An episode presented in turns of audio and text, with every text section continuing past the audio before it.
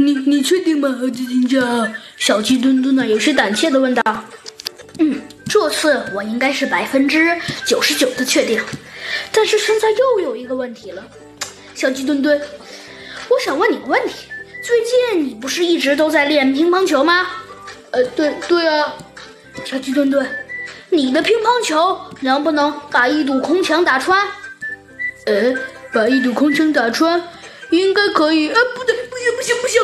猴子警长啊，刚说完这句话，小鸡墩墩一开始没明白，但是很快他就明白了过来，拼命着摇着他那肥肥的小手说道：“嘿嘿，猴子警长，你是不是你是不是想让我用我的小鸡墩墩乒乓球把这个空箱给打穿吧？”没错呀，小鸡墩墩，你能做到吗？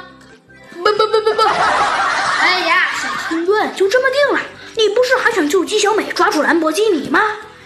这，嗯，好吧，小鸡墩墩，那你就尝试一下吧。终于，小鸡墩墩同意了。当他发射第一百个乒乓球时，哼，总算把这堵呃比较结实的空墙啊给打了个大洞。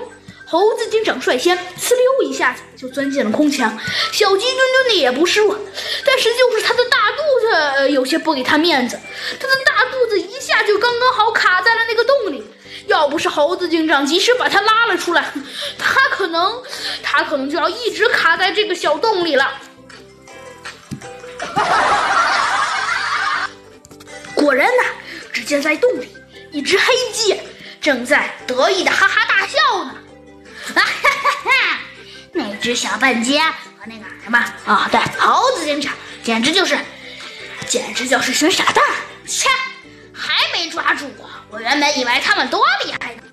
猴子警长还没说出他的话，小鸡墩墩啊，第一个抢先说道：“哼，你这个兰博基尼，你告诉你，我告诉你，你就被我和猴子警长抓住了！